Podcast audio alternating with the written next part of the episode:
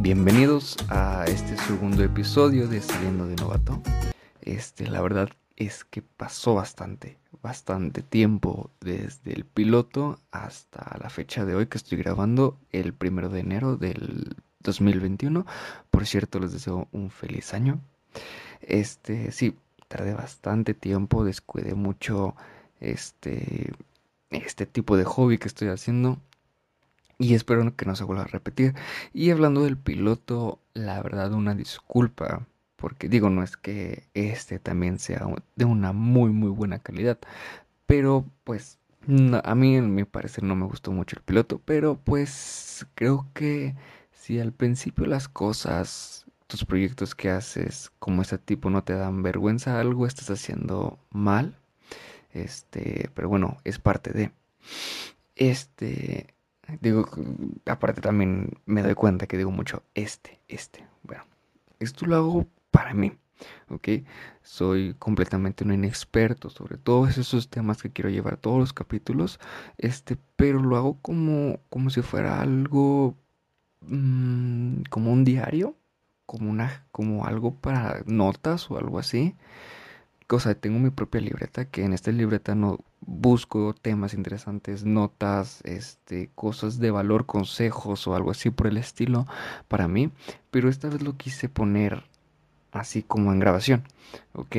En, de grabación y dejármelo para el futuro y por qué no compartirlo, ¿ok? O sea, todo lo que busco que pueda ser interesante para las demás personas, pues dejarlo por aquí, ¿ok? Es un algo X que puedo que puede estar haciendo y, pues bueno, por eso saliendo de novato, o sea que al mismo tiempo compartir, al mismo tiempo que aprender, ¿ok? Ese sería el objetivo de todo este tema. Sin más preámbulos, comencemos. Esto es Saliendo de Novato, episodio, capítulo 2. El día de hoy este es un tema bastante, bastante interesante que la verdad este, no me cuesta llevarlo, pero sí es algo que me da mucho, muchísimo de qué pensar presente y mi futuro. Vamos a estar hablando de errores financieros a tus 20 años, ¿ok? Que la verdad, si eres menor de 20 años, créeme que te va a funcionar completamente escuchar esto desde antes. Este, pero bueno, si es que no, creo que igual te puede funcionar. O si estás más de 25, 28 años, fácil, puede funcionar, ¿ok? Este, obviamente si es que no sabes de, de estos temas, o si ya lo sabes, pues recordártelos. Bueno, te voy a presentar cinco puntos muy importantes de errores financieros a tus 20 años, ¿ok? Esto es una cosa más, estos capítulos van a ser cortos, bueno, espero hacerlos cortos.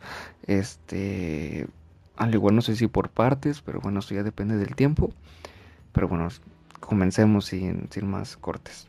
Cuatro puntos muy importantes. Bueno, el primer punto de tu error es gastar todo tu dinero el fin de semana.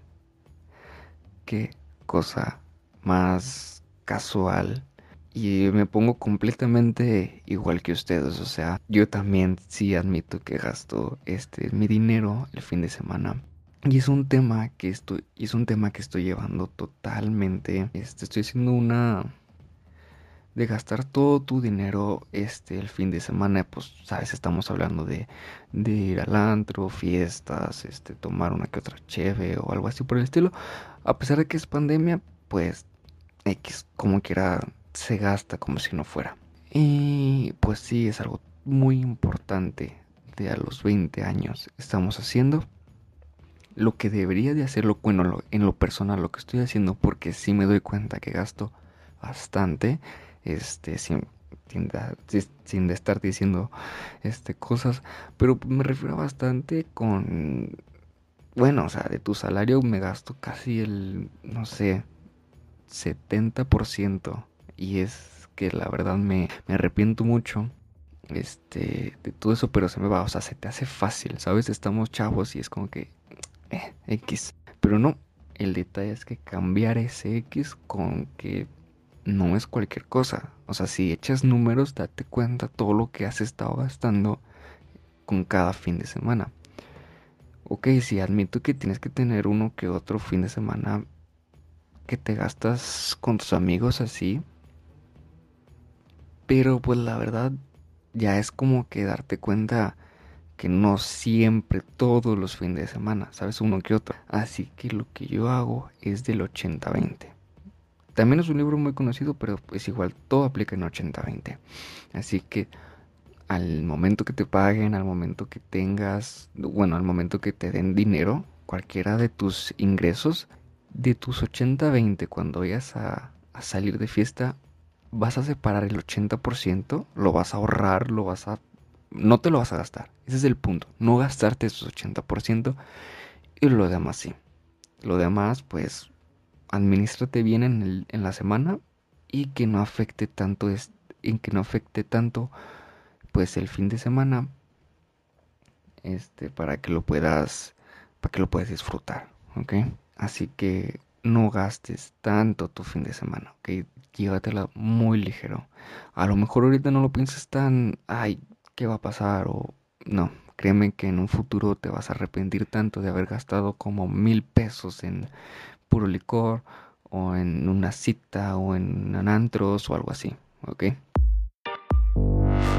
En el número 2, en el punto número 2 de tus errores es no construir un buen historial crediticio. ¿Ok? Esto también es algo muy importante y debo admitir que hay personas que le dan miedo. Que hay personas que le dan miedo al crédito por, no sé, piensan en deudas, piensan en esto, piensan en cosas malas.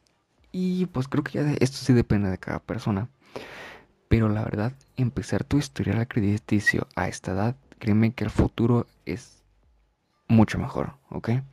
Yo sí tengo, tengo tres tarjetas de, crédito de tiendas muy comunes aquí en México. Este, simplemente para pues igual empezar y llevármela muy calmado, o sea, no gastar este de más, este no gastar de más y así administrar pues bien qué, qué es lo que estoy comprando, qué es lo que estoy pagando. Y una cosa muy importante, ¿Sabes iniciar tu historial crediticio? Es muy importante, este, si para tu futuro, ¿qué tal para tramitar tu crédito hipotecario? Y te voy a estar diciendo cinco formas, cinco detalles, este, para tu historial, ¿ok? Tal vez ya lo hayas iniciado y ni te has dado cuenta. Dependiendo de tus hábitos de consumo y tus ingresos, iniciar este, un historial crediticio puede ser una tarea fácil o complicada. El historial crediticio es básicamente este, la información de tus movimientos de, en pagos, créditos y cuentas a tu nombre, las cuales son consultadas por los bancos e instituciones financieras para conocer pues tu reputación crediticia, es decir, saber si puedes cumplir al 100% con tus compromisos financieros, este, iniciar tu historial crediticio no es solamente es posible a través de una tarjeta de crédito, sino que también el contratar algún servicio de pago mensual o periódico para las cuales firmaste un contrato en el que comprometías a pagar por dichos servicios. Y de estos tipos de servicios o las, o las maneras de formar tu historial crediticio pues tenemos que contratar a servicios a tu nombre. Una de las opciones más fáciles para iniciar a generar un historial crediticio, contratar servicios a tu nombre. Una de las opciones más fáciles para iniciar a generar un historial crediticio. Y lo más común son contratar una línea telefónica fija, televisión por cable o servicios de internet es importante que pues esté a tu nombre el contrato para que puedas aparecer como el titular en los recibos. Y si cumples con, tus pagos, pues generarás, generarás una buena reputación uh, crediticia.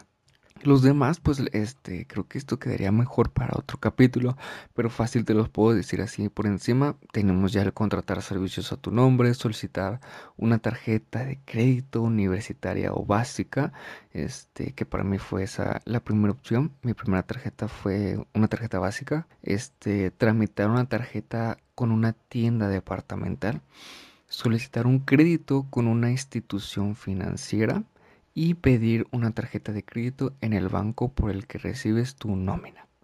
Ok, estas son las cinco maneras más fáciles o bueno, las formas en sí de, de generar tu historia la crediticia a tus 20 años. Al igual esto va a ser un capítulo más adelante para hablar más a detalle sobre este tema este, financiero.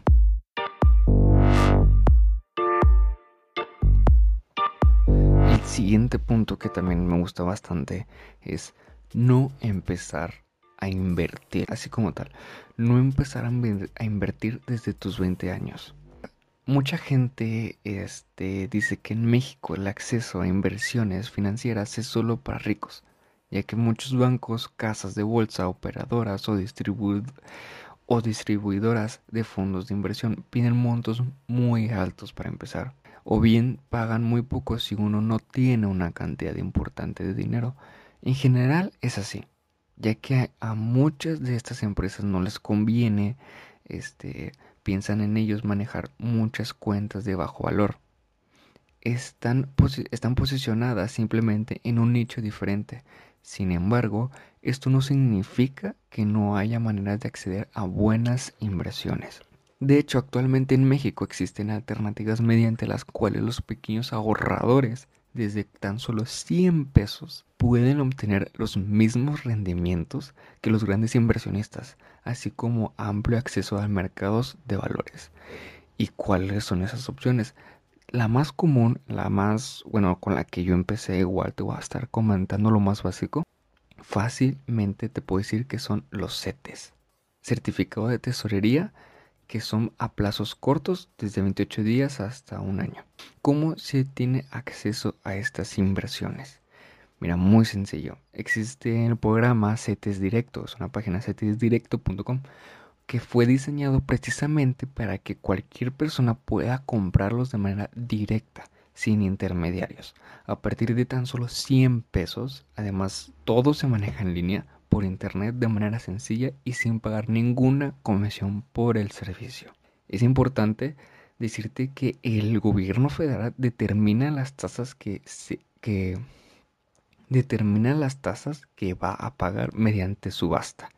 Es decir, cada semana ofrece instrumentos de ciertos plazos y los grandes intermediarios financieros ofrecen invertir una invertir una cantidad de dinero a una cierta tasa de interés. La ventaja de invertir a través de CETES directo este, es que los inversionistas obtienen la tasa de promedio de la colocación. No participamos en la subasta. Pero sí vamos a ganar más, incluso que el intermediario financiero que ofrece la menor tasa al gobierno federal. Por otro lado, las tasas de interés que conllevan estos instrumentos son muy atractivas, mucho más de lo que pagaría un banco, incluso a la gente que tenga más de un millón de pesos. Así que a partir de, a partir de solo 100 pesos, de manera sencilla, cualquiera puede recibir estas tasas de interés, incluso mayores a plazos más amplios y a través de CETES directo. Así que, entonces, sé inteligente y deja de prestarle tu dinero al banco a cambio de nada. Porque, pues, un pagaré es, es eso uno de los presta, uno le está prestando dinero al banco y se compromete a devolverlo con sus intereses al final del periodo. Así que creo que es mil veces empezar a invertir y no solo en eso, hay bastantes cosas, bastantes modos de invertir, pero primero empieza con lo más básico y lo pequeño, en CETES, en CETES directo.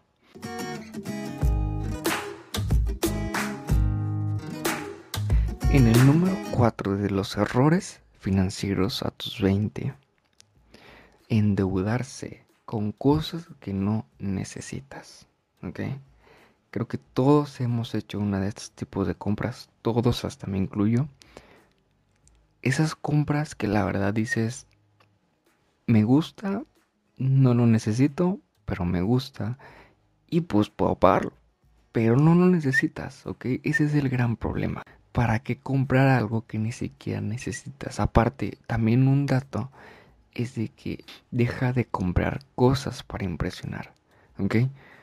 No compres algo de lujo, una camisa que vale de diseñador o algo muy caro, para impresionar, eso no vale nada. Eso de la impresión te lo quita en un minuto dura eso y va, se acabó. Mm, y creo que tenemos este bastantes amigos este que hacen ese tipo de cosas, hasta presumen, presumen en lo que cómo se gastan las cosas, así que no, que yo me... Y dicen que, oye, no, la semana pasada me gasté fácil unos 3 mil pesos en un antro, o 4 mil pesos, 5 mil pesos, y eso qué, o sea, eso para qué demostrarme, ¿sabes? O sea, puede que a lo mejor simplemente lo usaste como crédito y lo vas a tener que regresar, y pues puede que a lo mejor no tengas o pase algo, así que mejor, mejor en vez de demostrar lo que gastas, demuestra lo que tienes ahorrado. Creo que eso, eso le gana más a lo que gastas, lo que ahorraste. Así que es mejor cambiar de chip y en ese modelo de gastar este algo que no necesitas. Último punto, este que a mí me gusta que los que a mí me gusta que lo estoy sacando de un libro. El inversionista de enfrente de Morris. ¿Ok? Este, la verdad está con ganas este libro, lo recomiendo muchísimo. Y hay, una, hay un modo, que aquí lo tengo, lo estoy, lo estoy agarrando. Hay un modo de pensar. Hay un modo de pensar. El modo se llama modo financiero. Al momento de que quieras comprar algo, piensa en este modo financiero llamado stop. Ok, ahorita te voy a explicar por qué stop.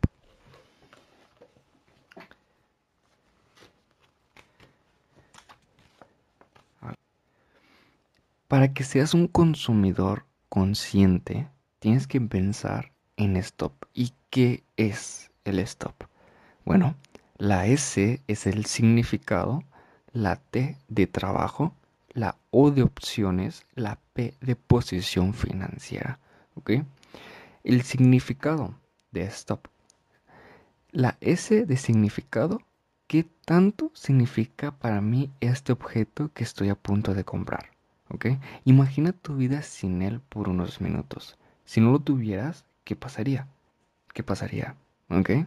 Permíteme decirte que nada. ¿Ok? Probablemente nada.